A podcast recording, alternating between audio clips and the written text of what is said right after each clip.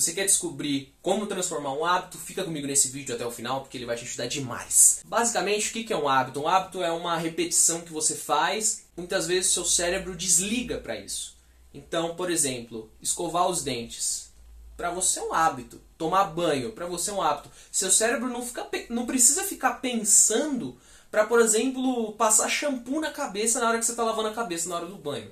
Porque já é um hábito, aquilo é automático. Para muitas pessoas, ir na academia, fazer um exercício não é um hábito.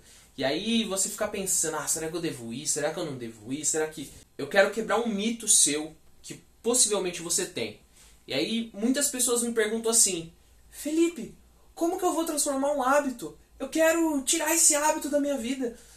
E só tem uma resposta para isso.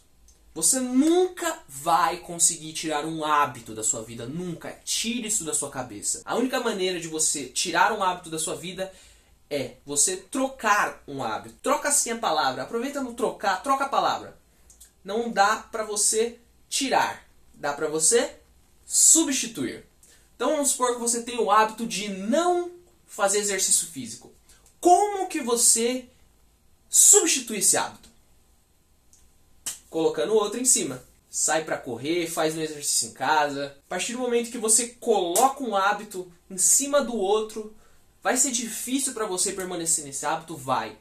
E tem aquele mito lá. Se você fizer alguma coisa por 21 dias, ela se torna um hábito. Mentira não se torna um hábito só 21 dias. Para se tornar um hábito, você precisa fazer isso por no mínimo 60 a 90 dias. 21 dias é muito pouco para que seu cérebro entenda.